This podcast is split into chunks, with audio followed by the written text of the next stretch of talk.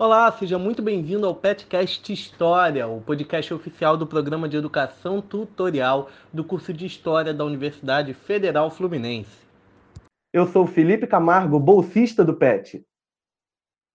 Eu sou Matheus Campanhal, eu vou apresentar aqui junto com o Felipe esse episódio, também bolsista do PET. O episódio de hoje vai ser sobre um tema que está na mídia nos últimos, nas últimas semanas, nos últimos meses, que é futebol e política como que o futebol se organiza, como que o futebol se relaciona com a sociedade. Bom, e para falar sobre um assunto tão importante, tão em voga né, nesse momento atual, a gente traz aqui dois convidados ilustres, a doutoranda Natália Fernandes e o professor da UF, Renato Soares Coutinho. Olá, pessoal, tudo bem? Boa tarde, gente. Como o Felipe apresentou, me chamo Natália. Estou ingressando agora no doutorado no PPGH, que é o Programa de Pós-Graduação de História. É, sou mestre formada pelo PPGH também e me graduei também na UF. Então, eu sou famosa cria da casa, fiz tudo por lá. É, eu pesquiso desde a graduação o tema de torcidas e futebol, só que no mestrado eu foquei um pouco mais sobre a questão de gênero nas torcidas, é, caminho que eu continuo seguindo aqui agora no doutorado, olhando para esse lado da participação feminina, sobretudo através do futebol feminino, que é um tema aí que a gente pode conversar ao longo do, do debate também. É, então, enfim, é isso. Eu pesquiso um pouco sobre esses temas e estou aí para falar sobre o que vocês quiserem. Espero que seja muito legal, que todos gostem. E qualquer coisa, estou disposta aí para qualquer dúvida que alguém tenha. Se quiser que eu passe contato, estou aí disponível. Sim, boa tarde a todos. Primeiro, quero agradecer o, o convite feito pelo Felipe. É, é, um prazer estar aqui compartilhando a mesa, é, essa mesa virtual com vocês, com a Natália Fernandes, que é pesquisadora é, também da, da, Universidade Federal Fluminense. Eu sou professor da, de Brasil Republicano da UF, é, pesquisador vinculado ao Laboratório Brasil Republicano, já há alguns anos nessa estrada pesquisando temáticas referentes ao dispor, mais especificamente ao futebol. Então, é, mais uma vez, reforçar né, o convite, é uma satisfação. Quero parabenizar a ação dos alunos, né, que durante esse momento uh, muito delicado né, da universidade promovem atividades que, que não só é, é, servem para que a gente divulgue a produção feita na universidade, mas para que também mostre para a sociedade como a universidade ela está atuante, mesmo não tendo aulas presenciais. É, nossos alunos, professores, pesquisadores seguem trabalhando né, e seguem produzindo é, conteúdo, seguem produzindo material uh, qualificado, científico para a sociedade brasileira. Esse tipo de atitude, de, de evento, de divulgação de conhecimento científico é muito importante para a universidade, especialmente nesse momento. Bom, a gente agradece muito a vocês dois por estarem participando disso com a gente, por estarem topando gravar esse programa e entrar com a gente nesse projeto. Bom, a gente vai falar aqui da relação entre o futebol e política e parando para pensar, ao longo dos tempos isso se constitui de diferentes maneiras, né? O esporte tem sido espaço de atuação e manifestação política, ao mesmo tempo em que os seus representantes estão em constante contato com o poder público, não é? É uma relação muito variada mesmo, onde a gente pode enxergar a associação da imagens de clubes esportivos populares a personalidades politicamente atuantes, governos eleitos e até regimes ditatoriais. Nisso a gente tem, inclusive, até figuras que surgem no esporte, é, diretores, lideranças que surgem no esporte e entram para o mundo da política. A gente observa nisso tudo, é, ao longo da história do futebol, várias manifestações também opositoras, que podem ser exercidas por clubes em sua forma institucional, por atletas ou por coletivos de torcedores, como as torcidas organizadas é, pelo mundo, nós temos diversos exemplos da que eu citei, instrumentalização do esporte pela política. E quando a gente pensa em regimes autoritários, a gente pode citar até as relações do, por exemplo, o Real Madrid e do Espanhol, clubes espanhóis, com a ditadura espanhola de Francisco Franco, ou a instrumentalização das seleções nacionais e suas vitórias para a propaganda das ditaduras no Brasil e na Argentina nos anos de 70, 78, enfim, pensando nas Copas do Mundo. E também um outro exemplo muito lembrado sempre é a italiana Lazio com o regime fascista de Benito Mussolini. Temos vários e vários outros exemplos que a gente poderia mencionar aqui. E essa relação vai se costurando, vai se construindo bem densa, nós temos muitas histórias que permeiam isso. Bom, pensando em todos esses exemplos, né, é, a gente para para pensar em como enxergar, como se constrói essa relação, sabe? Como os clubes, como se faz essa relação entre os clubes esportivos e as diretorias, é, com os grupos políticos e governos. E principalmente a gente tenta entender como isso funciona nessa, quando essa relação se constrói com governos, com é, regimes de prática autoritária. Como vocês enxergam é, essa construção? E qual vocês entendem que é o elemento central dessa conexão e o impacto que pode ser observado dela? Bom, é, eu, tô, eu, eu, eu, quando recebi o, o convite, Felipe, e, e, logo assim você encaminhou uh, as questões, né, os temas que seriam debatidos, eu confesso uh, que eu, eu, achei interessante um aspecto, e somente na semana passada, né, é, eu fui convidado para dois podcasts e dois jornalistas entrarem em contato comigo para fazer a mesma pergunta. Né? Eu até, até brinquei aqui em casa que eu poderia fazer uma resposta só e enviar para todos. Né? E isso é um sintoma muito interessante, né? um sintoma muito interessante uh, sobre o, o, o, o, processo de divulgação e de, enfim, de uh, veiculação, né? É, pelo qual vem sendo, pelo qual vem passando especialmente né, o Clube de Regatas do Flamengo nos últimos tempos aqui uh, no futebol brasileiro, né? E é, é, são várias questões para a gente analisar, né, para a gente pensar, especificamente a aproximação do Flamengo com, com o governo Bolsonaro. É, no que diz respeito ao, ao debate sobre a, o retorno do futebol e outros elementos ligados à questão sobre as, transmissões de TV, enfim. Eu quis dizer, o que eu quis dizer é o seguinte, é, é como essa, é, isso a gente percebe muito nas redes sociais, né? Como essa aproximação, a visita que o Flamengo fez, não só o Flamengo, né? A diretoria do Flamengo, a diretoria do Vasco, o presidente Rodolfo Landim, o presidente Alexandre Campelo do Vasco, foram até Brasília, e como essa atitude desses dois clubes de massa do futebol brasileiro gerou uma repercussão negativa né, é, sobre essa relação entre futebol e política, que no fim das contas é a questão que vem mobilizando as redes sociais ultimamente. Né? É, como pode, uma, uma, pergunta que é recorrente, né? como é possível clubes de futebol tão populares né, é, estarem se aproximando com tanta clareza, com tanta evidência, sem nenhum, sem nenhum tipo de pudor, seria, né, para a gente dizer, é, de um governo que possui uma agenda extremamente impopular. Na verdade, esse é um sentimento de incômodo que está sendo sentido pelos próprios torcedores desses clubes. Né? Mas uma questão que é importante, dentre várias, mas uma questão inicial que é importante a gente destacar, é que essa aproximação ela não é recente. Né? É, tampouco essa aproximação entre clubes e governos e aí no caso especificamente do governo Bolsonaro, falando de uma agenda bastante impopular e em crise, né, porque é um outro elemento, né, você tem um governo que teve a sua base de apoio corroída nos últimos meses por conta de diversas crises políticas, por conta de uma severa crise econômica, é, mas a, a, o que é importante destacar é que essa proximidade entre os clubes de futebol no Brasil Uh, e o Estado, ela não é uma, uma, uma prática recente. Né? Uh, se a gente fosse listar historicamente momentos de grande participação do Estado uh, atuando como organizador do desporto, você poderia, né, obviamente, voltar ao século, ao início do século XX, mas poderia destacar fundamentalmente momentos como uh, o estabelecimento do modelo profissional como o regime uh, de relação entre jogador e clube e a participação direta do Estado nos anos 30, do governo Vargas nos anos 30, como um elemento organizador da crise causada pelo projeto, pelo embate entre projeto amador e profissional.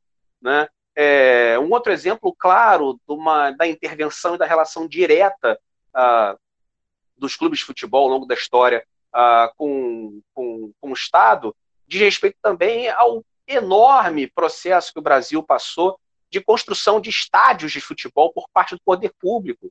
Não é um processo que ocorreu nos anos 40, que ocorreu nos anos 50, que ocorreu durante a ditadura nos anos 70, enfim, não só de construção, mas de remodelação de estádios, né? É, a própria questão das políticas de segurança, e é um tema mais, é, evidentemente, um tema mais, mais caro para a Natália, né, que ela pesquisa, a questão de torcedores organizados, mas a formulação de políticas de segurança é, que pudessem lidar com os eventos esportivos de grande participação popular, é, isso é, e essas relações entre é, é, secretarias de segurança e clubes, enfim. Estou dando alguns exemplos pontuais, mais gerais, mas o que eu quero destacar é que, em alguns momentos, parece que há um certo assombro em relação a essa proximidade dos clubes de futebol com o governo, é, como se isso fosse uma novidade e, e, de fato nunca foi. E tampouco foi uma característica de governos impopulares ou de viés autoritário ou governos ditatoriais. Né? Por exemplo, é, é, talvez ainda careça de maior estudo acadêmico, mas é absolutamente noticiado a relação intensa que o Corinthians manteve com o governo PT.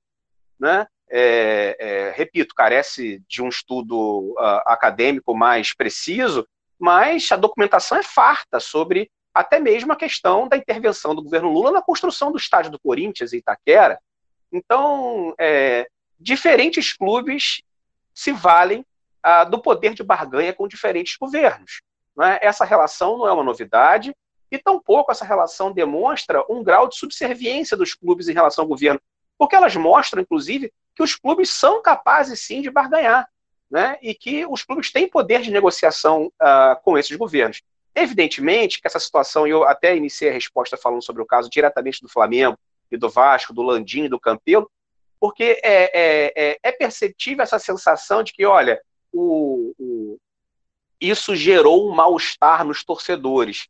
Mas ao longo da história do próprio Flamengo, né, essa proximidade do Flamengo com uh, os governos, ela foi imensa. Né? Você poderia citar o exemplo do presidente Dutra, que era sócio benemérito do Flamengo. Né? É, você pode citar o exemplo da proximidade do Flamengo durante a gestão André Richer uh, com, com o governo federal.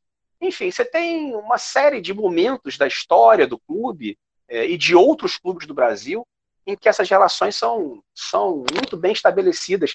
É, e a, a, a, essa, essas relações, repito, elas precisam ser consideradas né, no âmbito das suas particularidades. Né? Evidentemente, hoje, né, essa aproximação entre futebol e política promovida pelos principais clubes do Rio de Janeiro, quer dizer, fora os dois, Botafogo e Fluminense, mas os principais, que eu digo, Vasco, Flamengo e todos os pequenos clubes do Rio de Janeiro que pressionaram pelo retorno do futebol no Estado, é, essa não é uma, um momento específico, esse não foi um momento específico da história é, das relações entre clubes e, e, Estado no Brasil, ao contrário, né? o futebol sempre foi tratado como um, um patrimônio uh, da cultura brasileira por parte do Estado, e o, o, o grau de intervenção ao longo da história sempre foi altíssimo, com destaque para um elemento, a partir também da própria reivindicação dos clubes.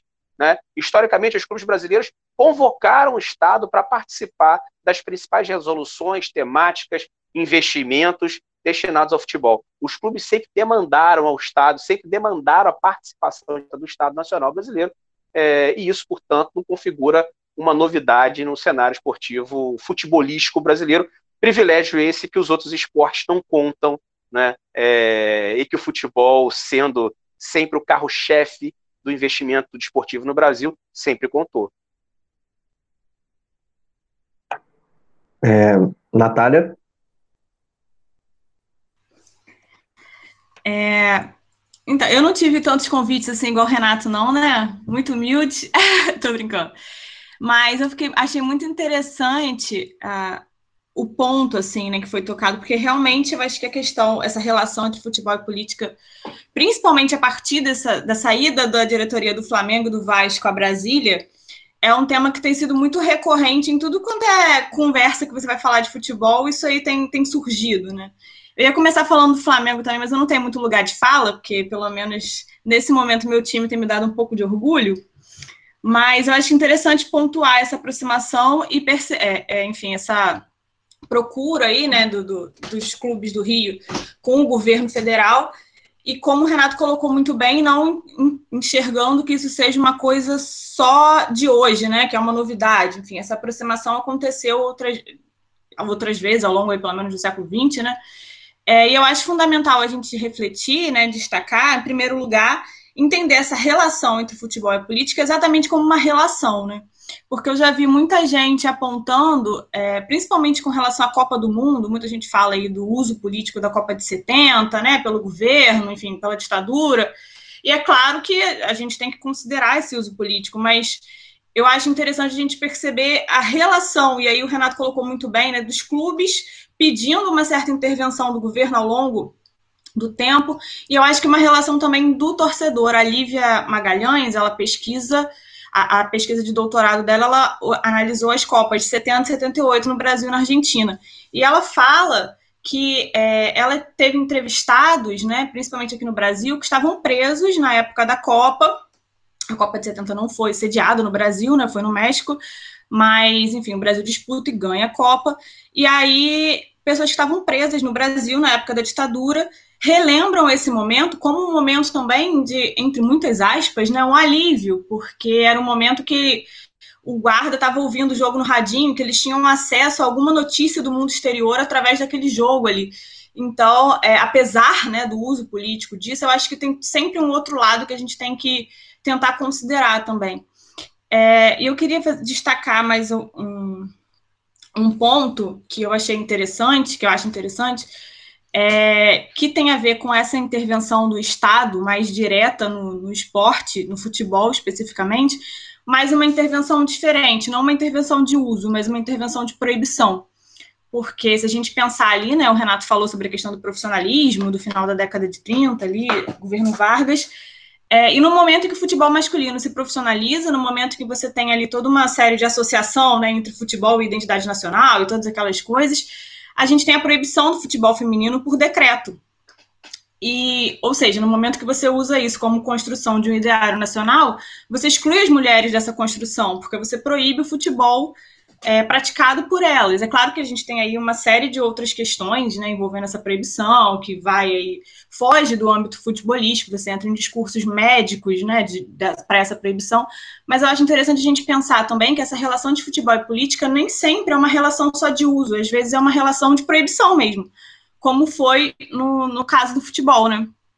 Que, que se baixou esse decreto proibindo o, a prática do, do esporte pelas mulheres um decreto que veio de cima, de, diretamente de intervenção do Estado na, nessa prática, e que perdurou aí, acabou perpassando governos, né? Vocês falavam de governos autoritários, mas essa proibição passa por governos democráticos e novamente num governo autoritário que ela consegue ser revogada, né? Depois de muita luta aí da, das mulheres.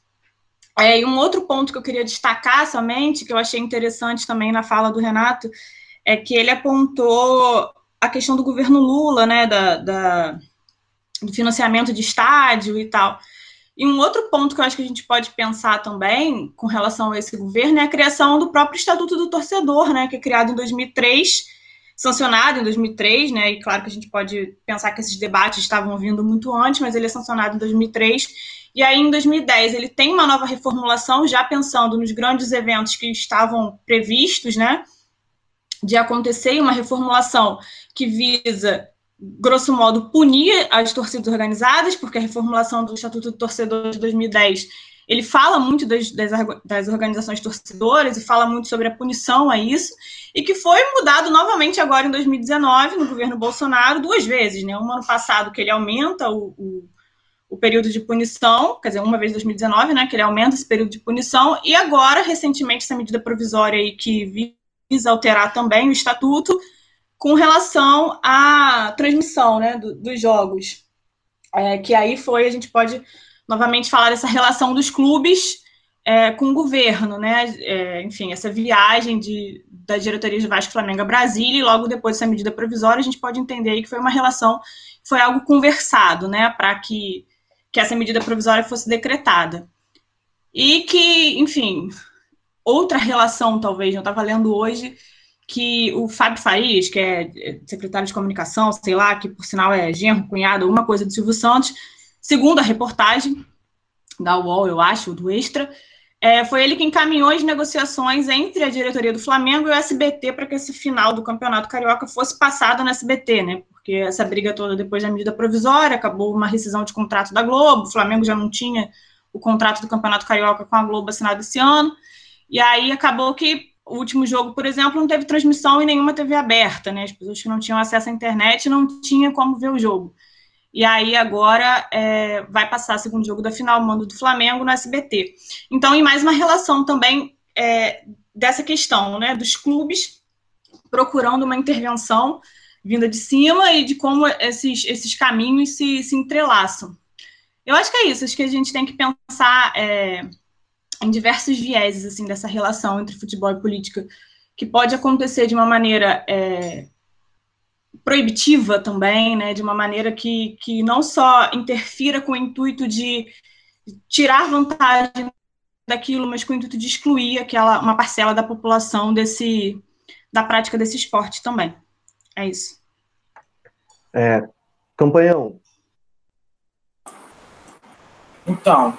Eu, não, eu, eu ia fazer um. Eu ia falar. Posso fazer um, um comentáriozinho assim, só amarrando um pouco? Pode, claro. Tá. Eu também queria fazer comentários também.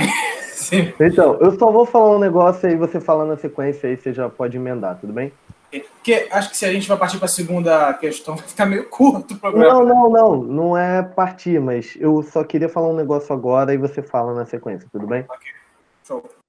É, curioso que a Natália mencionou o, a final do Campeonato Carioca, todo o imbróglio envolvendo a transmissão. Nós estamos gravando isso, né? Numa terça-feira, esse programa vai sair no final de semana, quando o resultado do Campeonato Carioca tem sido apelidado na internet pelas pessoas de Covidão 2020, né? Ele vai já ter sido anunciado, já vai ter tido a final, um campeonato que está sendo, de certa forma, é, evocando muito essa ebulição de pessoas, de comentários sobre essa situação do comentário voltar em meio à pandemia e tudo isso envolvendo toda uma postura do governo federal é, quanto à pandemia e a forma como é, clubes estão se aproximando. Como bem foi comentado aqui pela Natália e pelo, e pelo Renato. É, nesse sentido, é muito interessante olhar na fala de ambos como é uma relação bem complexa mesmo, né? Como a gente tinha imaginado, como a gente tinha comentado aqui no início do programa, né? essa coisa de que não se restringe, é uma relação que perpassa governos, é, pode haver uma ligação mais intensa em regimes autoritários, pode não haver, pode haver uma relação mais intensa com regimes democráticos, mas é uma relação muito complexa e também uma via de mão dupla, né? Campanhão? Ok. É, eu acho que... só, só, desculpa, desculpa, Matheus, só, só um.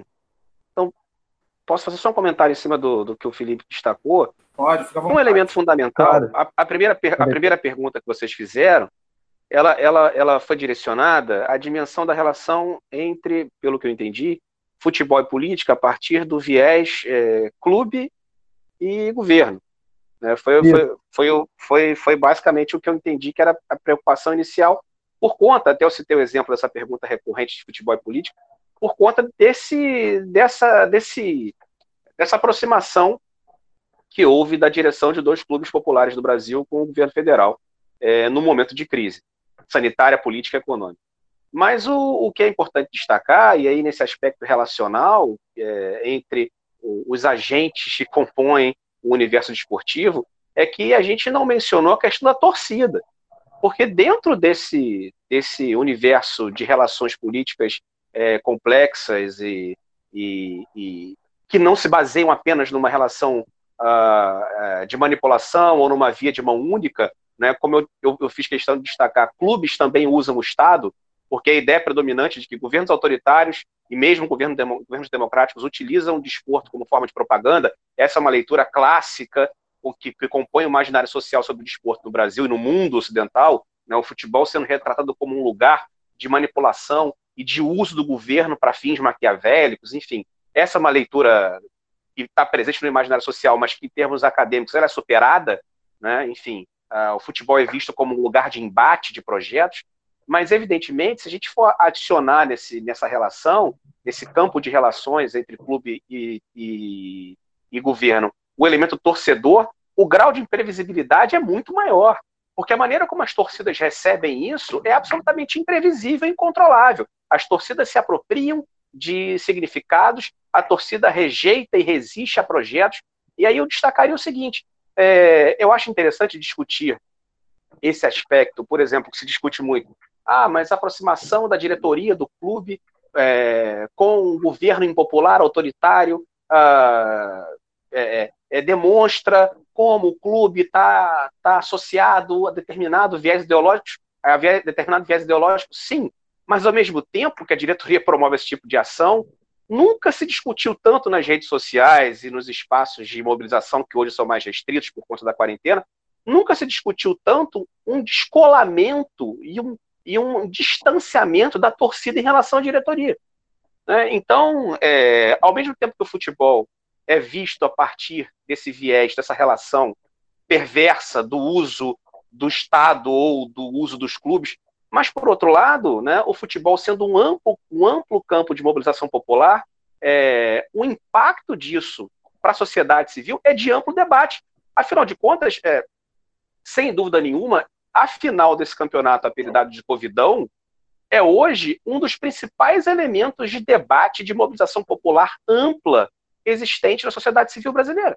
Então, é, é, é, isso é importante destacar, porque a primeira pergunta foi voltada para esse aspecto clube, clube e governo, mas dentro dessa relação existe o componente mais relevante do futebol, que é a abrangência social que ele possui.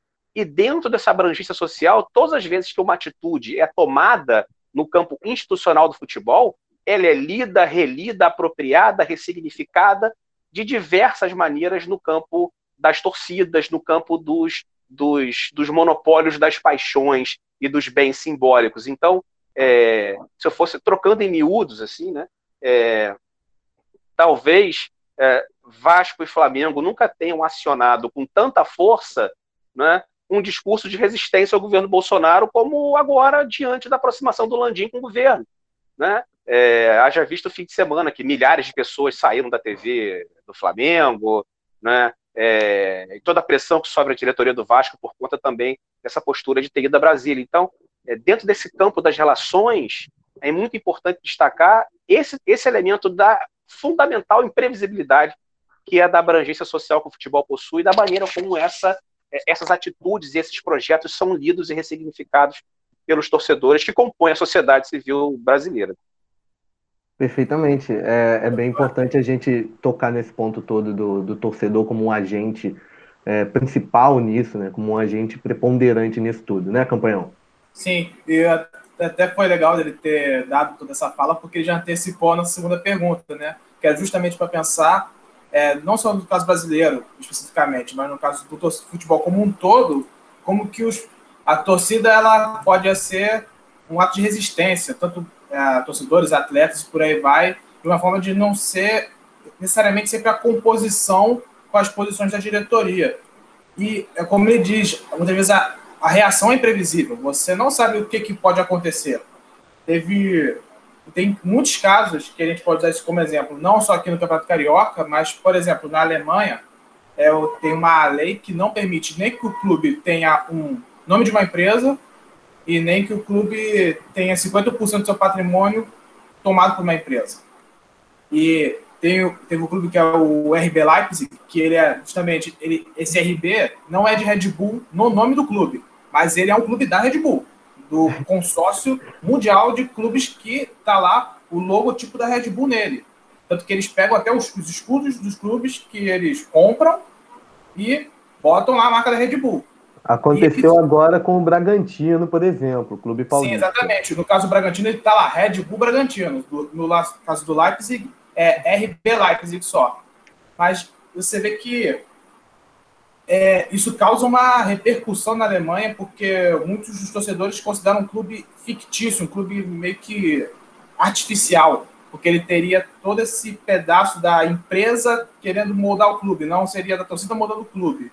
E teve um, isso não vale só para o Leipzig, mas também vale para essa relação empresários, magnatas, pegando grande parte dos clubes e transformando em seus. Teve um jogo que era o Bayern de Munique contra o Hoffenheim, que a torcida do Bayern de Munique estava xingando um dos magnatas que eram parte, ali, dono da parte do Hoffenheim. E aí o juiz parou o jogo e depois voltou e a galera ficou só tocando bola para lá e para cá até o jogo acabar. Que é engraçado, porque os torcedores do Bayern de Munique têm uma vidraça de vida, porque eles são a grande potência da Alemanha. Mas você vê que mesmo assim, os caras, eles, muitos deles rechaçam os milionários que injetam granas e mais, grana e mais grana no, nos clubes. Ao contrário do que acontece na Inglaterra, que tem torcida para o dono do Chelsea, tem galera que faz faixa para o Sheik, dono do Manchester City, por aí vai. Eles são muito mais. É, aceitam muito mais essa, esse dinheiro, essa mercantilização dos clubes, né? Essa, essa fase bem muito mais neoliberal, essa fase magnata, globalizada dos clubes, enquanto outros setores, de, torcedores de alguns outros lugares, eles meio que têm um rechaço. E aí, quando a gente para para pensar essa relação, a gente olha de novo para o Brasil, é, a relação diretores, né, relação dirigentes com a torcida, muitas vezes foi conturbada e foi movida entre paixões e ódios. Eu, por exemplo, sou vascaíno, acho que o campanhão também é. é o vascaíno passou a Sim, vida também sou vascaíno. entre bater palma para Eurico Miranda e odiar Eurico Miranda. Isso é um exemplo. E vários eu, particularmente, outros... nunca adorei Eurico Miranda. Tem esse orgulho nunca... na minha biografia. Eu nunca bati palma para Eurico Miranda também, mas a gente tem que não pode falar pela totalidade da torcida aqui. Mas pensando nisso, é, é, bem essa coisa que a gente já ia tocar agora, né, campanhão, da segunda pergunta, que a gente ia encaminhar aqui no assunto. É né? a segunda pergunta o Renato já, já meio que respondeu, né? Faltaria só a Natália dar a palha dela sobre a resistência do, no futebol, né? Como que é. não é só não é só a composição, também dá para é, ser contra. E é interessante a gente ouvir a Natália sobre isso, pensando que a Natália tem esse foco no, no estudo das torcidas, né? E até na questão do gênero né? nas torcidas organizadas. Né, Natália? É, essa fala do Renato eu achei muito interessante, porque realmente é isso, né? Não tem como a gente pensar o futebol sem pensar o, o torcedor e tudo que vocês estão falando aí. É, e com essa segunda pergunta, né, é, com relação a a torcida como forma de resistência, eu acho que a gente pode olhar a partir de diversas óticas, assim, né? não só o ponto que o Renato já tocou muito bem, enfim, que é, o que está acontecendo agora, né, esse momento atual, tem gerado manifestações de diversos grupos de torcedores. Eu tenho acompanhado muito a questão do Flamengo, que as próprias torcidas organizadas do Flamengo lançaram nota coletiva. O movimento que tem no Flamengo agora, chamado Flamengo da Gente, também sempre se posiciona é, com relação a essas atitudes da diretoria. Então, que não dá para realmente para você falar no clube como um todo, incluindo, enfim, seus torcedores, porque primeiro que é difícil falar de uma homogeneidade dentro da própria torcida, né? Se a gente voltar um pouco lá para 2017, 2018, enfim, quando tinha, teve esse boom de torcidas antifascistas, né? Acho que até um pouco antes, é, nos clubes do Rio, eu estava terminando ali as entrevistas para o para dissertação, enfim, eu conversava com alguns amigos e tinha gente que defendia a criação desses movimentos porque entendia essa relação direta entre a torcida e a política mais ampla, a sociedade de uma forma né, né, geral. E tinha gente que defendia que não, que futebol e política não tinha que se misturar, né? É, bem pelo caminho aí de alguns jornalistas esportivos também, e que essa história de torcida antifascista não tinha que existir porque isso dividia a torcida e, e, o propósito não era esse, e a gente tinha que pensar de uma maneira mais coletiva, enfim. Então, dentro do próprio agrupamento torcida de um clube, você tem ali opiniões divergentes, mas é, não dá para desconsiderar que essa torcida tem uma opinião e que nem sempre é uma opinião favorável às decisões da diretoria. Aliás, em alguns casos, poucas vezes é, né? Mas com relação a essa questão da resistência, né, como vocês já iniciaram, eu acho muito interessante tocar nos, na questão dos movimentos femininos. Aliás, acho que não só nos movimentos femininos, né? nos movimentos é, de, uma, de um viés mais democrático da arquibancada, os movimentos anti-homofobia, os movimentos antirracistas e os movimentos de mulheres, que é mais especificamente o que eu olhei com mais calma. Né? É, aqui no Rio de Janeiro, por exemplo, a gente tem dentro da cidade do Vasco, você falou que era a Vascaíno, o, as Vascaínas contra o Assédio, né? que é um, uma organização de torcedoras do Vasco que elas lutam, enfim, por arquibancadas onde você possa ir torcer sem ter, é, é, sem ser assediada, né? Sem ter que passar por situações constrangedoras dentro da arquibancada. Elas até criaram um instrumento lá que elas chamam de machistômetro, que eu achei genial, enfim, que é para você marcar o nível de machismo que você está enfrentando ali né, na arquibancada, entre outras coisas, nível de assédio, como é que está sendo essa, essa questão. E eu entrevistei uma menina, que na época da entrevista ela era líder da Guerreiro da Almirante, que é uma torcida do Vasco, né, uma barra do Vasco, e ela fazia parte né, do, do Vascaínas contra o assédio, ela falava assim, olha, a nossa vontade é que um dia isso não precisa existir, que um dia a gente possa ir para as arquibancadas e torcer sem nenhum problema, sem nenhuma preocupação, além do que está acontecendo ali dentro do campo, né? além de torcer para o seu time. Mas enquanto isso não existe, a gente precisa existir, a gente precisa se posicionar e a gente precisa ser exatamente resistência dentro da arquibancada. Né? É, e na época eu lembro também que eu questionei a ela sobre a ideia de torcidas femininas, da criação de torcidas unicamente femininas, e o posicionamento dela foi que não devia existir, porque o que ela queria era exatamente marcar um, lugar de resistência dentro da arquibancada na torcida que ela quisesse, enfim, que não, que não fosse necessária a criação de um espaço destinado para elas, né? E um outro movimento que a gente tem de, torcida, de torcedoras também a nível nacional é o movimento Mulheres de Arquibancada, que eu acho muito interessante, primeiro porque reúne torcedoras de todos os times do país e de times, muitas vezes, extremamente rivais dentro de um mesmo estado. Você vê torcedora do Inter e do Grêmio, né, sentando lado a lado num plenário ali de, de do Museu do Futebol, que o encontro que eu analisei ele aconteceu em 2017 no Museu do Futebol, esse encontro das mulheres de arquibancada, né, desse movimento. E é um movimento que resiste ainda, né, que existe, que permaneceu, que cresce e que consegue é, encontrar ali no, no seu interior torcedoras de diversos clubes, mas que se unem para uma pauta única, que é de lutar por uma arquibancada mais igualitária, por uma arquibancada é, mais segura para as mulheres, né? E a gente toca também na questão da segurança, porque pautas delas, em muitos casos, era pedir uma, um braço de uma delegacia da mulher dentro do estádio para garantir essa segurança, mas enfim, que pode ser considerado um movimento de resistência dentro do espaço do futebol, se a gente entender esse espaço ainda como um espaço masculino, como um espaço que se, que se enxerga como pertencente ao universo masculino, né? que é uma visão que vem mudando e que a gente vem tentando fazer mudar cada vez mais, mas que ainda é um espaço é, considerado masculino e que esses movimentos de torcida e de torcedoras vêm tentando é, lutar contra cada dia mais, né? E os próprios pleitos dela, né, as próprias pautas delas para além da questão feminina, que também acaba sendo um movimento de resistência. Você é, ir contra alguns cantos né, homofóbicos, é, gritos racistas. Hoje em dia a gente ainda tem um, um posicionamento de entidades é, regulamentadoras, né? você vê aí a CBF, a FIFA se posicionando contra essas atitudes no estádio, punindo esse tipo de atitude, né? indo atrás para punir realmente quem comete esses crimes de racismo, de homofobia mas que ainda acontece, infelizmente, nas arquibancadas, né? não só do Brasil. E que a gente tem que partir para uma resistência a isso mesmo, né? a ser contra esse tipo de atitude. Não só, enfim, grupos de mulheres, mas de torcedores como um todo, que enxergam né, o malefício que isso traz para o futebol, para a sociedade. E os torcedores partem para esse movimento de resistência. Aí também, voltando às torcidas antifascistas, que se posicionam também contra esse tipo de atitude dentro da arquibancada, né? Para além de um panorama político mais amplo, atitudes é, intra-arquibancadas que essas torcidas se posicionam contra.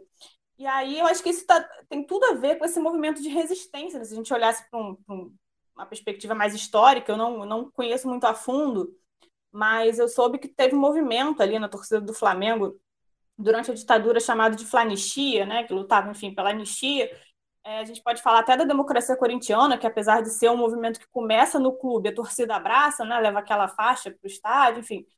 E fora do, do, do, dos países, né, se você for para o. Acho que foi no Mundialito de 80, 81, que entra a banda é, militar no campo e a torcida começa a, a, é, a, cantar se vai acabar, se vai acabar a ditadura militar. Então, assim, são movimentos de resistência que acontecem ao longo do tempo e que ultimamente, assim, tem vindo muito nessa questão de lutar contra esses crimes de homofobia, de racismo e de um posicionamento das mulheres de querer ocupar aquele espaço ali que por muito tempo foi entendido como um espaço é, masculino. É isso. Então, e aí a gente é, vamos, vamos, ver bem essa situação, né? Durante a fala da, da Natália, ela destacou uma série de movimentos de resistência que ocorrem hoje dentro dos estádios. Né? Passou pela questão de gênero, que é a temática fundamental dela, mas falou sobre racismo, falou também sobre exclusões de classe. É, durante a fala dela, ela citou diversos elementos que compõem movimentos de resistência em várias torcidas do futebol carioca, mas isso se estende é, para o futebol brasileiro. E mesmo antes, ela citou exemplos da Flaristia, citou exemplos da democracia corintiana, movimentos de resistência que aconteceram antes é, desse processo recente de elitização. E é uma questão muito importante para a gente perceber. Né? É, é, claro, esse podcast é feito por historiadores, por estudantes de história, mas ele está aberto para um, um público também não, não especializado. E é muito importante destacar, eu bato sempre nessa tecla, né? É, na, na, na, na, imprensa, né? mas especialmente nesse imaginário que compõe a ideia sobre o que é o futebol na sociedade brasileira, o futebol é sempre associado ao lugar da alienação.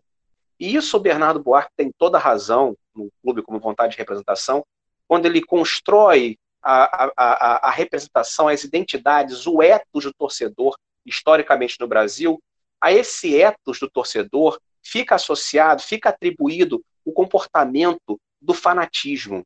Né? Sendo o futebol o lugar da catarse, né, a sociedade brasileira enxerga no torcedor a irracionalidade. Mas isso é uma visão absolutamente preconceituosa sobre o torcedor. Né? O futebol e a arquibancada não são lugares da irracionalidade, da ingenuidade, da manipulação. Ao contrário, o que se percebe hoje na sociedade brasileira é que um dos lugares mais resistentes ao processo de elitização da sociedade que existe na sociedade brasileira é no campo de futebol. Né? Poucos lugares são tão politizados hoje no Brasil são tão resistentes à elitização, são tão resistentes ao machismo, são tão resistentes ao racismo, como tem sido hoje os campos de futebol no Brasil. Não é? É, é, é evidente, e, e, a Natália estuda isso, que o, o, o, o lugar da arquibancada, historicamente, foi machista né, no Brasil. É, a gente pode até né, discutir o papel da mulher ao longo do século XX na, na essa questão da os lugares que a mulher ocupava nas torcidas nos anos 40 é, você tem lideranças femininas por exemplo a liderança da torcida do Vasco era da Dulce Rosalina né, uma figura bastante estudada já a dona Laura de Carvalho que chegou a presidir a charanga do Flamengo mas a partir dos anos 60 com, com uma militarização das torcidas é, e o surgimento das jovens, na, na, das torcidas jovens do Brasil, a, a, o, o, lugar da mulher nas torcidas organizadas, ela é, perdeu o espaço né, nesse processo de militarização, sem dúvida nenhuma, a Natália pode falar mais sobre isso até. É... Mas a, questão fundamental que se observa hoje é o surgimento de uma série de, de movimentos dentro de torcidas ou de novas torcidas que resistem. Então, o futebol definitivamente não é um lugar da irracionalidade, da manipulação, da falta de projetos, ao contrário. Né? É importante destacar isso, e isso acontece uh, no cerne de um processo mais amplo, histórico, que é esse processo de elitização dos estádios, que, na verdade, fere um dos principais elementos de inclusão da modernidade brasileira, que é o futebol. Né? Sem dúvida nenhuma, né? se houve um lugar na sociedade brasileira em que a modernização se deu de maneira inclusiva, foi no futebol, ou foi no campo de futebol evidentemente, como a Natália destacou, inclusiva, mas considerando a proibição do futebol feminino nos anos 40, por decreto, enfim. Mas se houve um lugar em que o trabalhador brasileiro, a partir dos anos 40, momento em que o futebol se profissionalizou no Brasil, né, e que os estádios cresceram, ganharam mais espaço, se houve um lugar em que o trabalhador se comportou como protagonista, você poderia considerar também o carnaval, poderia considerar também a música brasileira, a musicalidade, o cancioneiro, para além da que a gente chama de MPB, que é uma coisa também bem mais restrita, mas o cancioneiro brasileiro é, é, em que está presente com força o elemento das camadas populares do Brasil, mas o futebol, sem dúvida nenhuma, foi um lugar de protagonismo, foi um lugar de encontro, foi um lugar de convivência da sociedade brasileira nas suas diferenças de classe, uh, regionais, que são diferenças muitas vezes esquecidas, né? mas o futebol tem um papel fundamental de integração regional, é, é, é, não só com a seleção brasileira, mas com os clubes das diversas capitais brasileiras. Então, sendo o futebol um lugar tão bem sucedido, lembrando numa sociedade com índices altíssimos de exclusão, o futebol brasileiro conseguiu ser um lugar de pertencimento tão abrangente do trabalhador, né, nas arquibancadas, dentro do campo, como jogadores, é, nas comissões técnicas em menor escala, mas dentro do campo, espaço conquistado pelos atletas, nas arquibancadas, espaço conquistado pelos torcedores. É importante lembrar, por exemplo, na década de 40, citar um breve caso aqui, a, a charanga do Flamengo é, chegou a ser expulsa de estádio porque ela tocava música. Né? E a alegação dos, dos jogadores adversários é que a música desconcentrava, assim como aconteceria num jogo de tênis. Num jogo de tênis, se você assistisse ele hoje e fizesse barulho, você seria expulso da, da, da quadra. Então, isso chegou a ser discutido no Brasil nos anos 40. Quando a charanga foi retirada de um Flamengo e bom sucesso, porque ela estava fazendo barulho e incomodando o goleiro do bom sucesso, né, a torcida do Flamengo, Jaime de Carvalho, eles recorreram a quem? Recorreram ao Vargas Neto, que era o presidente da Federação Metropolitana de Futebol. É o dirigente que falou: não, não, tem que deixar os garotos lá para torcer. Eles fazem parte da festa popular que é o futebol. Então, para citar mais um exemplo dos usos também por parte dos torcedores, nesse caso do Estado, né, e das forças institucionais.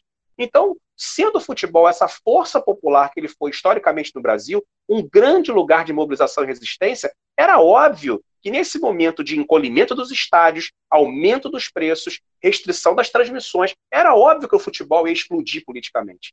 E isso a Natália estuda, exatamente esse movimento de contestação, de resistência. Olha, esse lugar também é nosso. A destruição da geral é um exemplo muito claro né, do encolhimento da participação popular no futebol. E o pior é que muitas vezes a imprensa não entende a diferença entre elitização e esvaziamento. Por exemplo, eu já vi comentaristas da, da grande mídia, na Fox, na ESPN, dizendo: nossa, mas o Maracanã vive cheio. Ninguém está dizendo que elitização é esvaziamento. Né, você tem festas ricas que são lotadas. Isso não é a questão, não é essa. A questão é que o futebol hoje perdeu a sua capacidade de mobilização dos diversos setores distintos da sociedade brasileira. O Maracanã hoje ele é muito mais homogêneo do que ele era há 30 anos atrás. Né? Há 30 anos atrás o Maracanã era diversificado.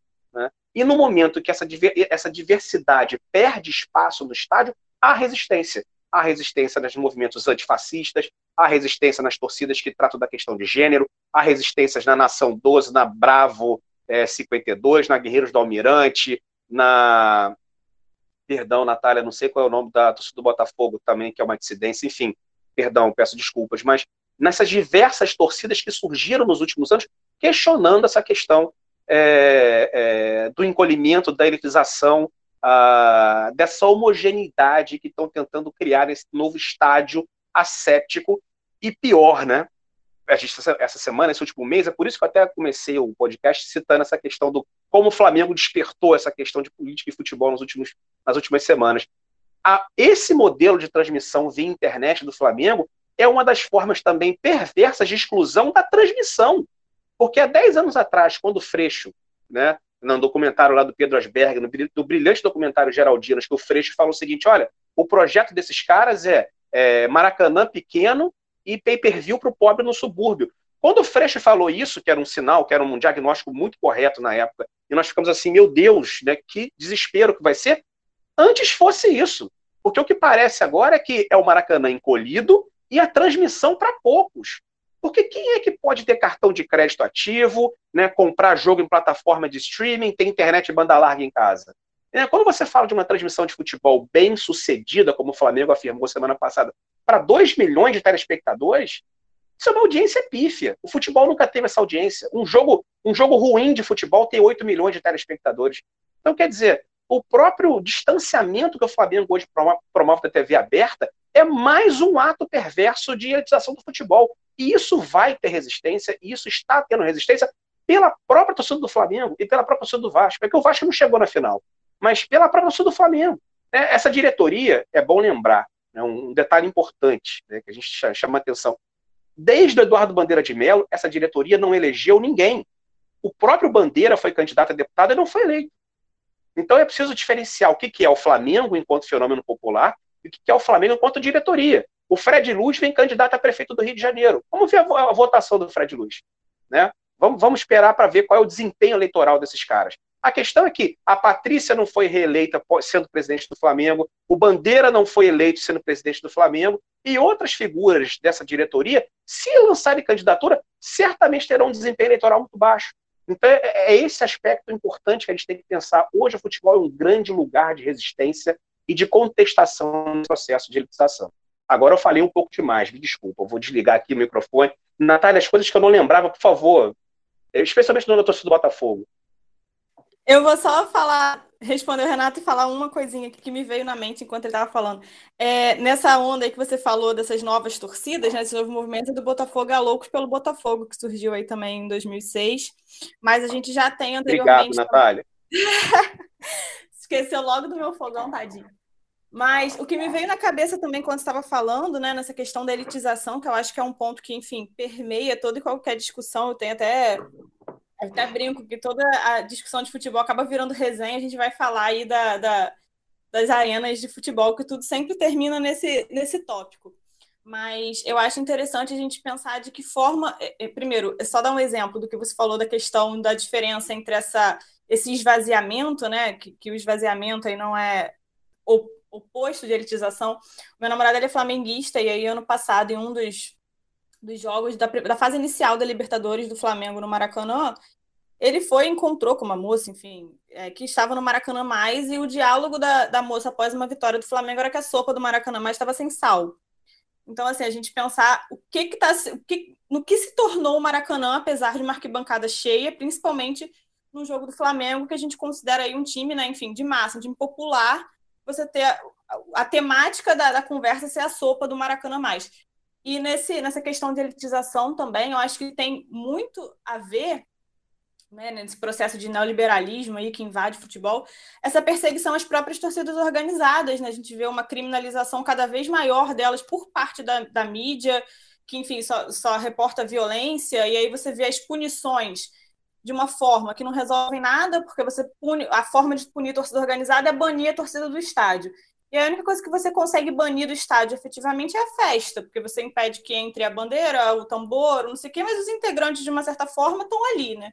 E se a gente pensar mais ainda na questão que eles, é, muitos já têm estado implantando, né? E, e, uma discussão grande que encontra muita resistência de, de muitos torcedores, é a questão da torcida única, que eles enxergam como solução para essa violência aí, né, que eles querem acabar a qualquer custo. O que não faz nenhum sentido, porque no próprio Rio de Janeiro você encontra torcidas que são dissidências de outras torcidas. Né? O Botafogo, a gente tem ali a Fúria que sai da, da, da TJB e que vão brigar entre si. No Flamengo, a gente tem ali também rivalidades entre as torcidas, no Vasco, enfim. Que, vão, que ter a torcida única não, não necessariamente vai significar fim de, de, brigas entre torcidas, mas significa você selecionar quem vai ao estádio e excluir né, é, é uma parte significativa desses torcedores é, que muitas vezes vão deixar de, de, de, participar. Primeiro, quando torcida única, o torcedor do time adversário que não vai ver o, o seu time, mas dentro dos próprios é, torcedores, quem você está excluindo dessa festa? Né? Se você pensar que os maiores integrantes de torcidas organizadas ocupam classes, né, classe média baixa, não são pessoas de elite, você está excluindo, fazendo um corte por classe quando você bane as torcidas organizadas, né, e culpa as torcidas organizadas por toda a violência que existe ali dentro ou no entorno do estádio. Então, eu acho que é uma discussão muito interessante a gente pensar, e claro, é, é um movimento de maior resistência que você vê hoje, é essa resistência aí contra todas essas questões que eu falei de, enfim, sociais, né, e tal, mas contra essa elitização que vem já há um tempo querendo excluir uma parcela significativa da população das arquibancadas. Que ela destacou agora há pouco que os vários momentos em que, por exemplo, a ditadura militar uruguaia foi foi foi vaiada no, no, no mundialito, na final do mundialito que o Uruguai vence, inclusive. É, é importante lembrar, por exemplo, né, que antes da pandemia, antes da crise sanitária, isso no ano passado, no meio do ano passado, o Bolsonaro foi vaiado no Maracanã na entrega do troféu da Copa América.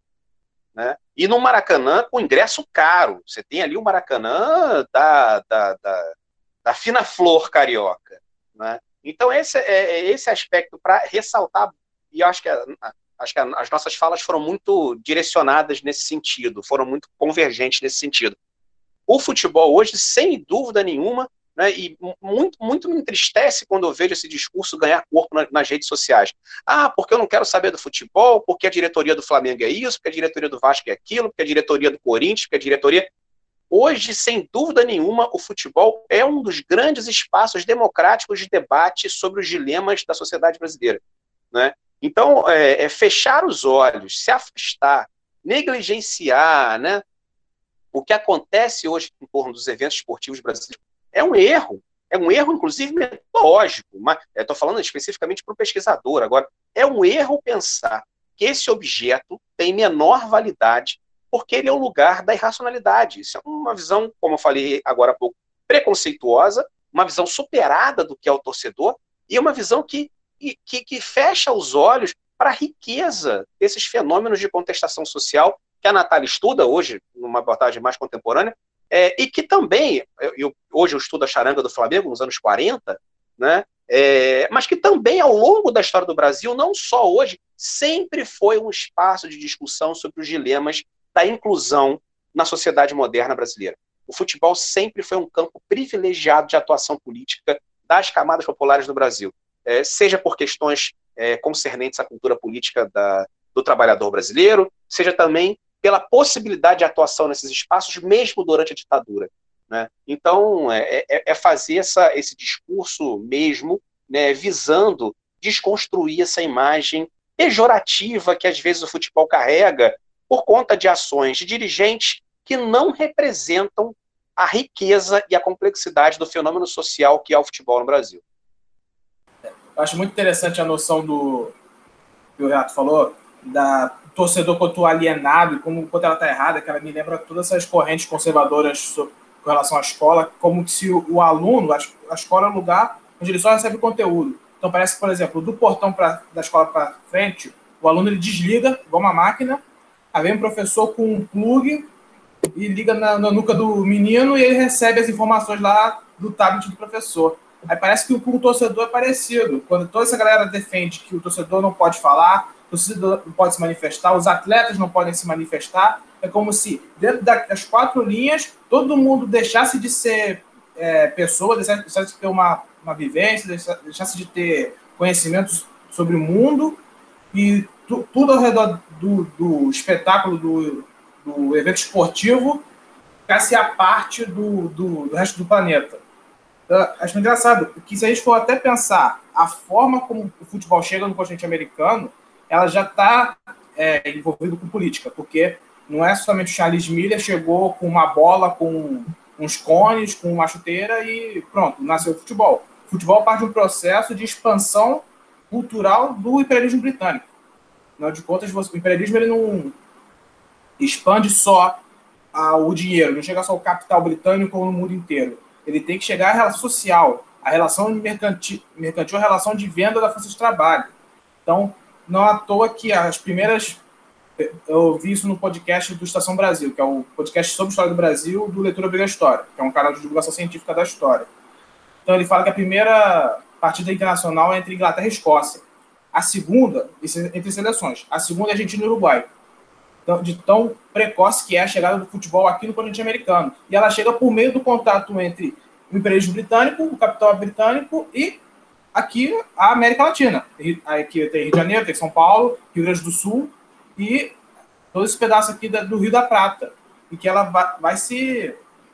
É daí que vai chegando todo o conhecimento, todo a, contato, melhor, a minha palavra é essa, contato, tá, até, até uma, ele argumenta num, num momento que internacional, o lugar onde ele treinava era em volta de bairros de população ex-escrava.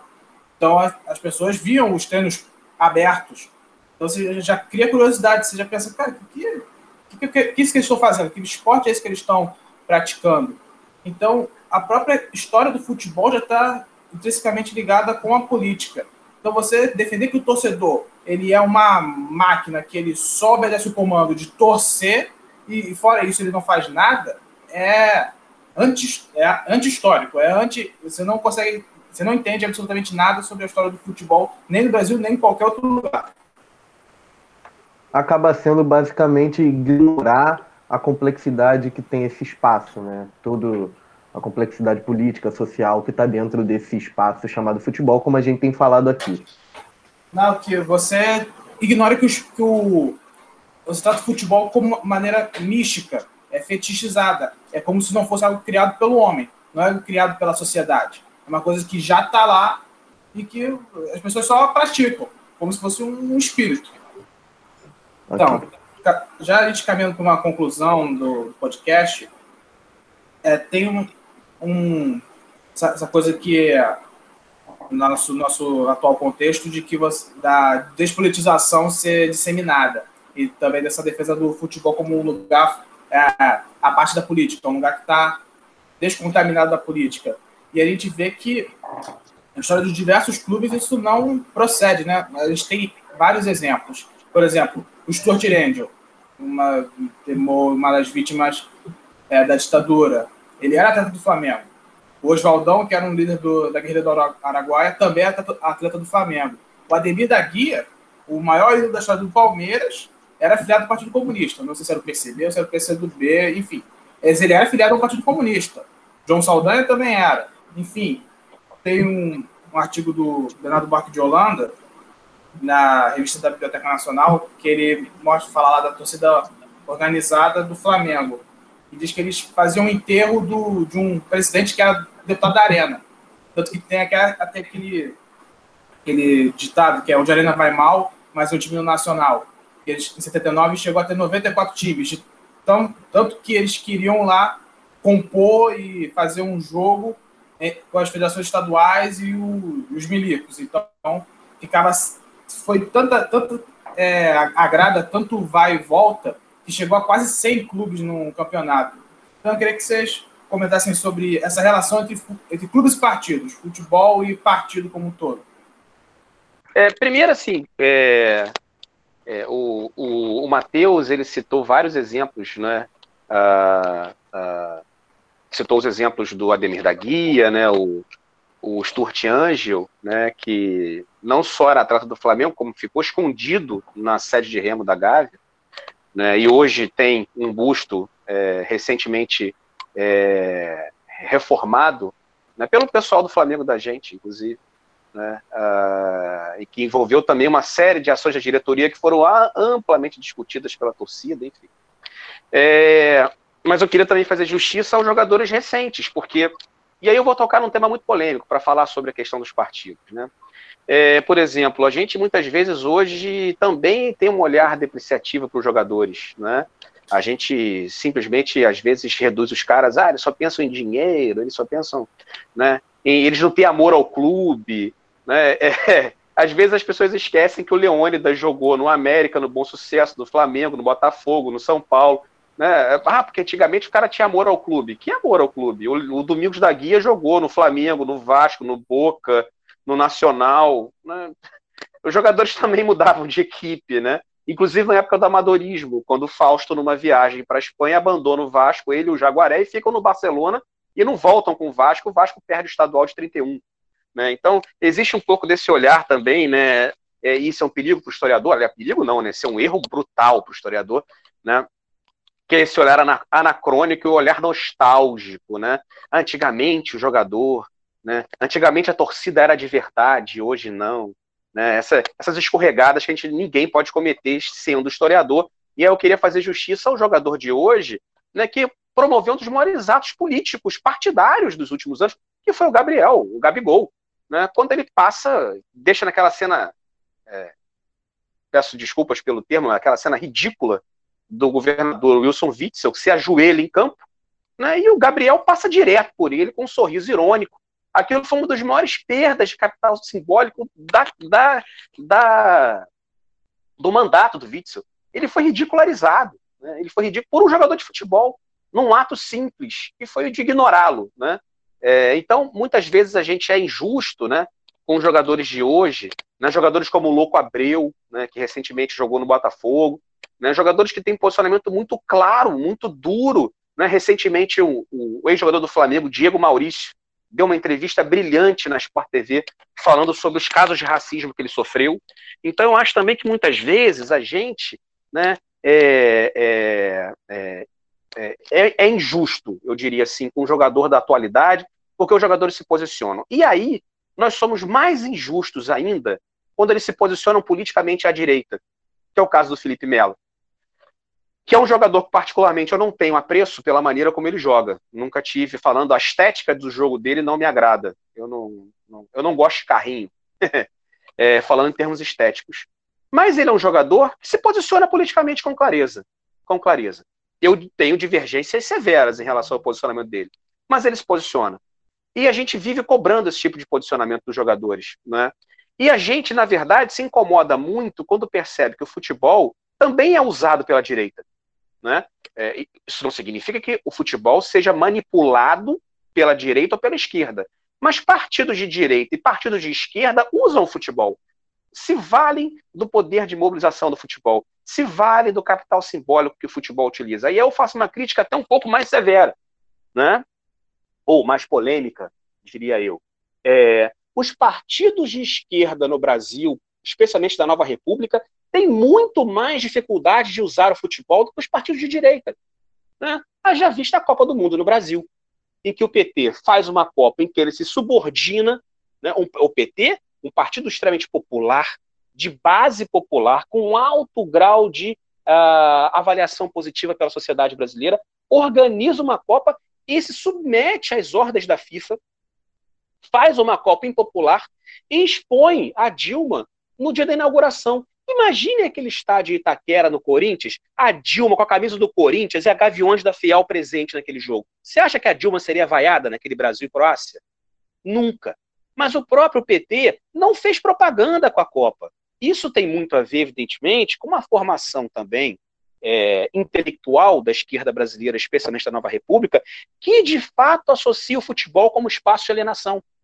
E muitas vezes teme usar o futebol como lugar de divulgação de valores, de diálogo com as camadas populares, coisa que, por exemplo, o atual governo não tem o menor pudor em fazer. O Bolsonaro veste a camisa de qualquer clube e vai em qualquer jogo e se comporta como torcedor. Assim ele faz, assim o Médici fazia.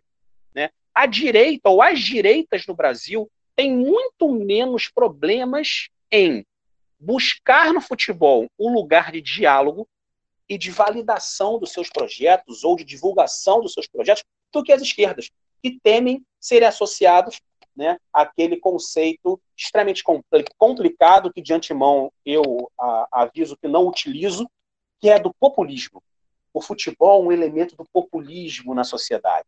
Né? Então as esquerdas temem essa, essa pecha de manipuladora, de populista, quando os uh, agentes, é, ou quando os atores políticos, perdão, se utilizam do futebol para a veiculação da sua imagem, dos seus projetos. Eu, particularmente, acho que as esquerdas devem perder esse pudor. Né? Eu simpatizo muito quando o Marcelo Freixo veste a camisa do Flamengo, vai ao estádio, quando outros atores políticos vão ao estádio, porque lá é possível dialogar com as camadas populares, lá estão presentes ainda né, os setores populares da sociedade brasileira. É, e, e, e, é muito triste que mais um lugar de diálogo seja né, quase que apropriado pelas direitas.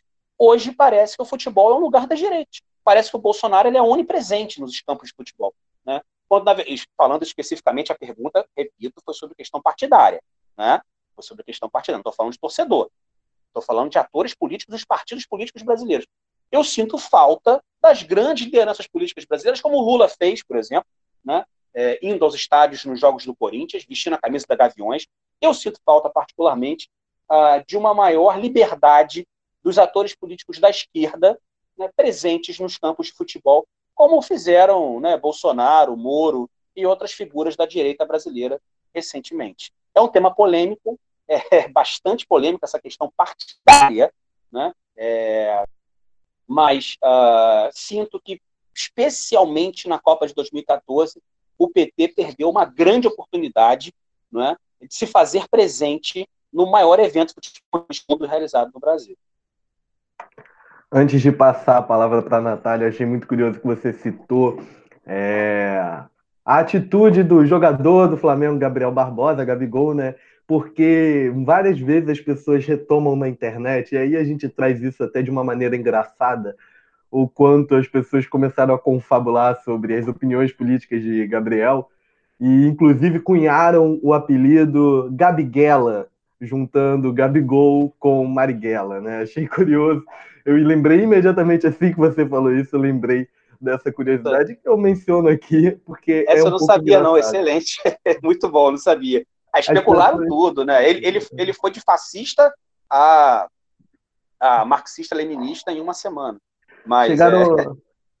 chegaram a, a, fazer uma montagem da imagem dele com a do Che Guevara. Assim, essa é clássica também. Sempre que tem alguém, botam a, o rosto no lugar da imagem do Che.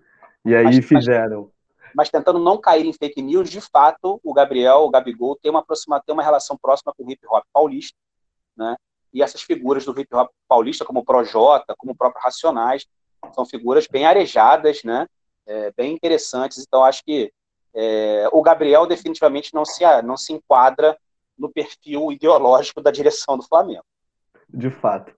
É, antes de passar também para a Natália mencionar, o, a gente tinha cogitado até, a gente tentou trazer para esse programa, a gente vai fazer uma revelação aqui. A gente tentou trazer um, um, joga, um ex-jogador que tem uma atividade política muito grande, que comenta política constantemente nas redes sociais, que é o Juninho Pernambucano também. É um outro exemplo que a gente pode mencionar que costuma ter um ativismo partidário até. Ele teve mais esse desempenho depois do, de, de se aposentar, mas é um jogador muito ativo nesse sentido. Então, Natália. Só um momento aqui, fazer jus ao Juninho, porque desde que eu jogava no Vasco, ele comprava briga com o Eurico Miranda, porque o Eurico Miranda fazia um monte de sacanagem com o elenco e ele, ele defendia os caras. Mas comprar briga com o Eurico Miranda, quem não compra é porque perdeu o bom senso. É. Exatamente.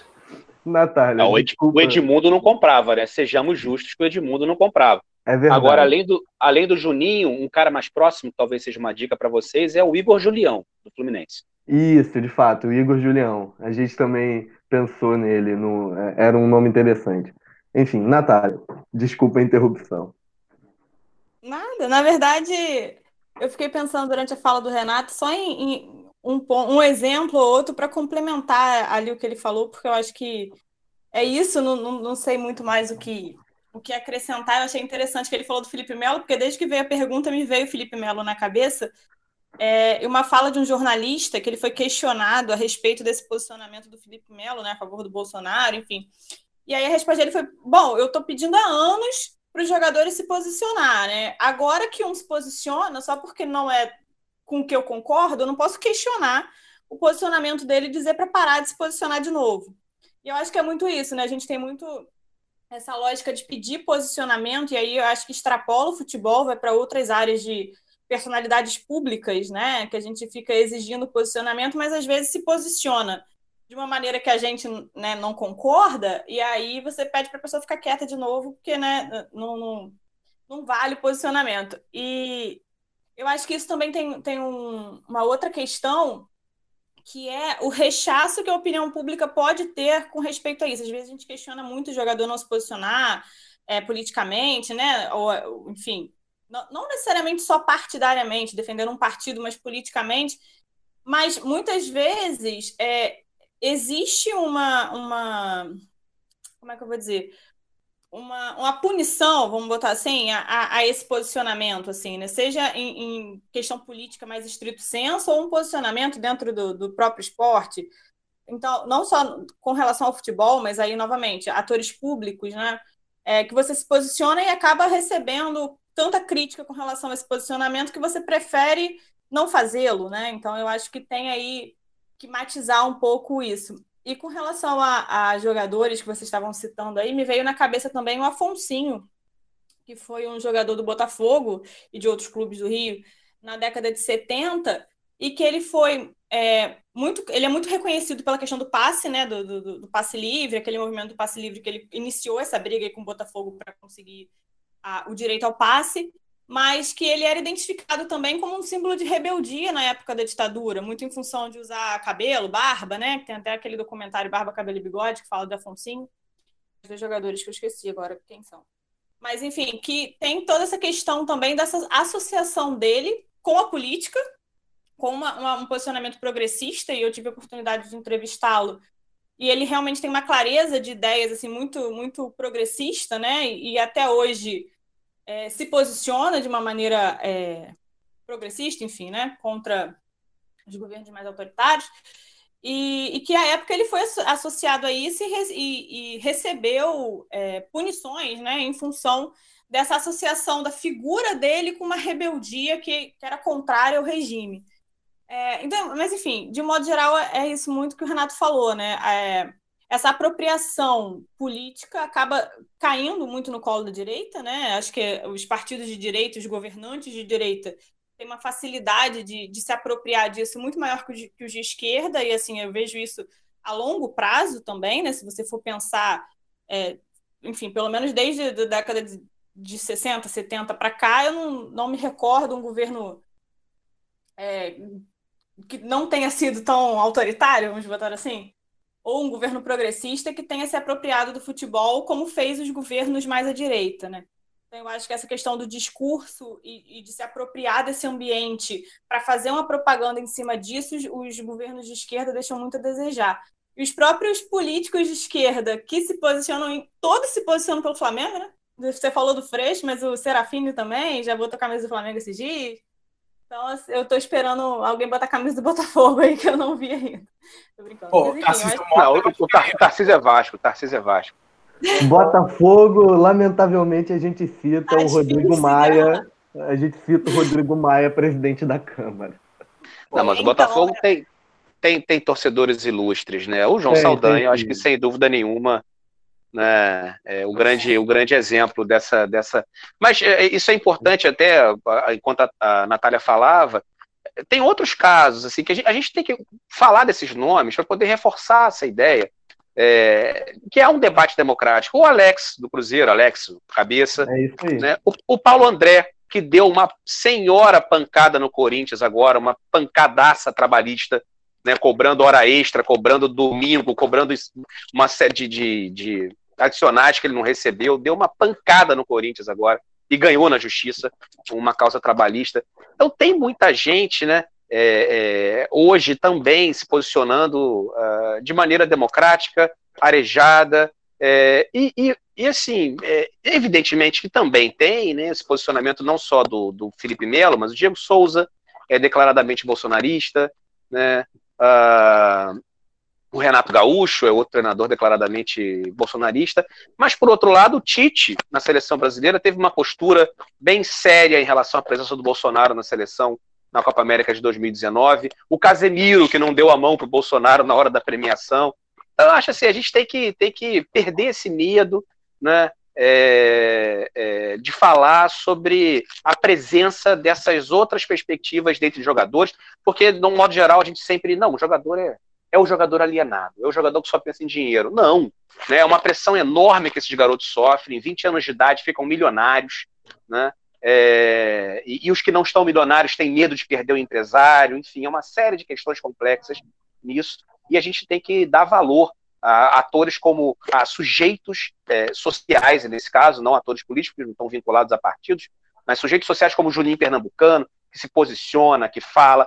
É, e, e, eu acho importante que a gente promova esse tipo de divulgação também para, como eu falei, insisto, reitero, seja até sendo até chato, desconstruir definitivamente essa ideia do futebol como espaço de alienação.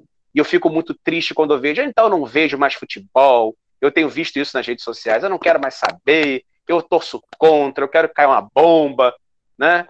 Alto lá. Né? O futebol é uma das maiores conquistas da sociedade brasileira. Ela não, o futebol não foi uma dádiva concedida pelo Estado. Ao contrário, agora há pouco o Matheus falou sobre o futebol e o imperialismo britânico. O futebol chega no Brasil como um espaço extremamente excludente, vinculado a um etos, vinculado a um etos civilizatório, vinculado à ideia de progresso do corpo, vinculado a uma ideia evolucionista, vinculado à eugenia, e o futebol gradativamente foi sendo é, é, incorporado, foi sendo construído a partir das bases populares do Brasil. Isso não foi uma concessão, isso não foi uma dádiva, isso é um grande projeto de, de construção de uma perspectiva nacional popular no Brasil, um projeto que envolveu a luta de milhares de jogadores, de milhões de torcedores, da imprensa, figuras importantíssimas como o Mário Filho, uma figura fundamental para pensar a ressignificação do futebol no Brasil. Então, sendo o futebol um espaço tão bonito, que promove debates tão bonitos como o de hoje nós fizemos, ele não pode ser visto como um lugar da manipulação da irracionalidade que eu não quero nem saber, torço contra porque o Landim e o Campelo foram em Brasília. Né? Há uma hora atrás estava começando esse debate, né, ainda caminhando devagarzinho, e eu espero que a gente tenha, de alguma maneira, e toda a minha fala foi voltada para isso, para desfazer essa imagem né, de que o futebol se resume ao que as direções de determinados clubes, especificamente é, esses clubes que eu citei, fazem. Né? O futebol é muito maior enquanto objeto do que isso. Então, então eu só queria fazer um último comentário com relação a, a, essa noção em relação ao jogador, porque acho que entrando aqui no campo da academia, a, a gente tem que compreender que o jogador ele não está fora da sociedade também. Então, não é surpresa, às vezes os caras tenham posições que sejam machistas ou que sejam homofóbicas e que alguns deles se posicionem à direita se posicionem a favor de Bolsonaro, porque eles estão dentro da sociedade como todos nós. Eles estão, são formados quanto sujeitos a partir da ideologia burguesa, ideologia capitalista, como todos nós fomos moldados. A gente, no caso aqui, a gente se emancipou. Só que muitas pessoas não têm acesso às ferramentas para conseguir se emancipar de, disso. Então, ao invés da, do pesquisador, do, do, do militante é, chegar com essa perspectiva bem julgadora, bem apontadora, de um, de um high ground moral, ele está num lugar mais elevado e ele vai meio que chegar ali apontando o dedo para aquele cara mais é, ignorante, a gente, a gente, tem que, em vez de querer fazer essa, essa esse julgamento moral, não estou falando que pra, de concordar com o Felipe Melo ou outros caras assim, muito pelo contrário mas sim entender o porquê que é tão comum ter jogador que pensa assim.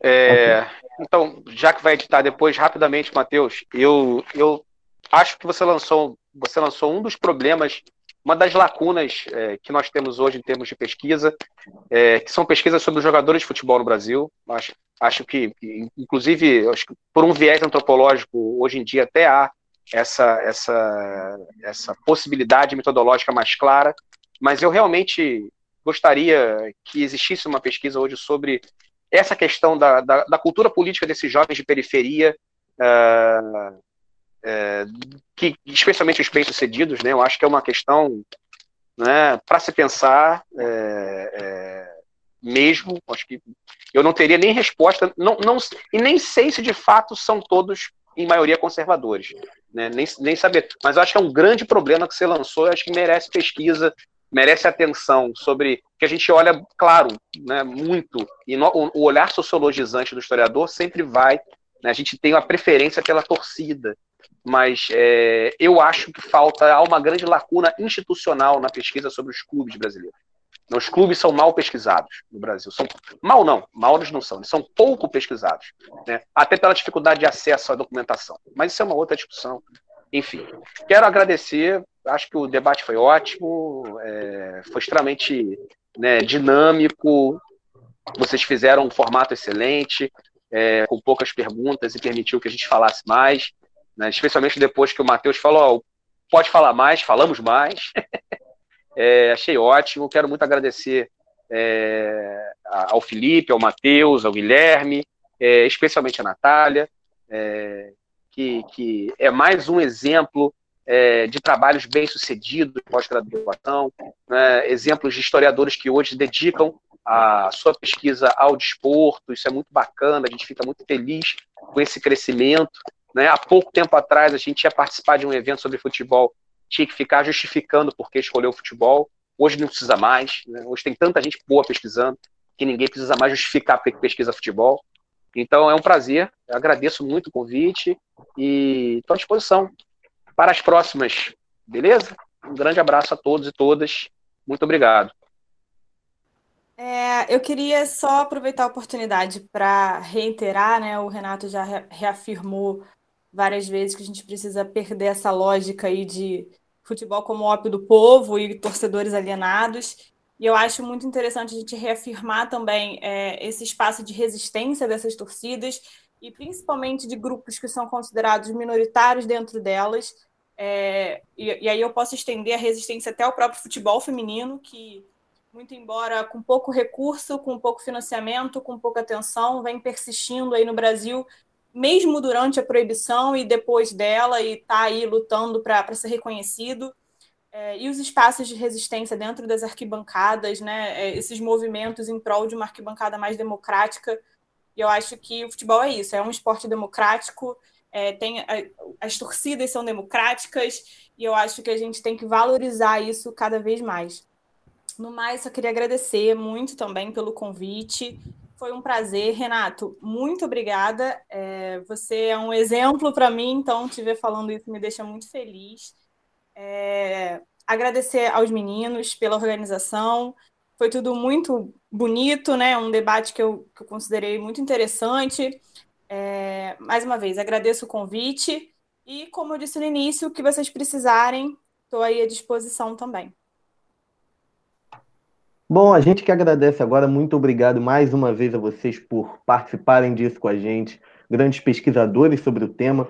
É, e é isso, sabe? É, a gente fica muito feliz com esse debate, que foi muito divertido até, foi muito bom conversar com vocês sobre futebol e a, a questão sociopolítica que envolve o esporte.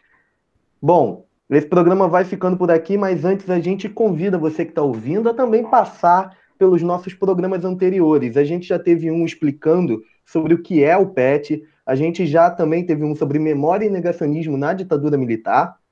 O nosso terceiro episódio foi sobre a relação, a forma como a abolição da escravidão é apresentada no carnaval. E também tivemos dois podcasts especiais falando sobre fascismo, neofascismo, antifascismo e antirracismo. E o nosso último episódio, que saiu há pouco tempo, foi sobre classe trabalhadora e crise econômica, considerando esse momento é, que tivemos greves de entregadores de aplicativos e toda a ebulição social que está acontecendo no país. Enfim, siga a gente nas redes sociais. No Instagram nós somos arroba PetHistoriaUF, no Facebook também é Pet História UF e no Twitter arroba Pet História. A gente sempre brinca que a gente pegou esse arroba primeiro, antes de outros pets pelo país. Enfim, é, siga a gente nas redes sociais. É, vale dizer que esse programa teve roteiro é, meu, Felipe Camargo, e de Matheus Campanhão, e a produção e edição é de Guilherme Garnier. Muito obrigado mais uma vez pela audiência e até a próxima.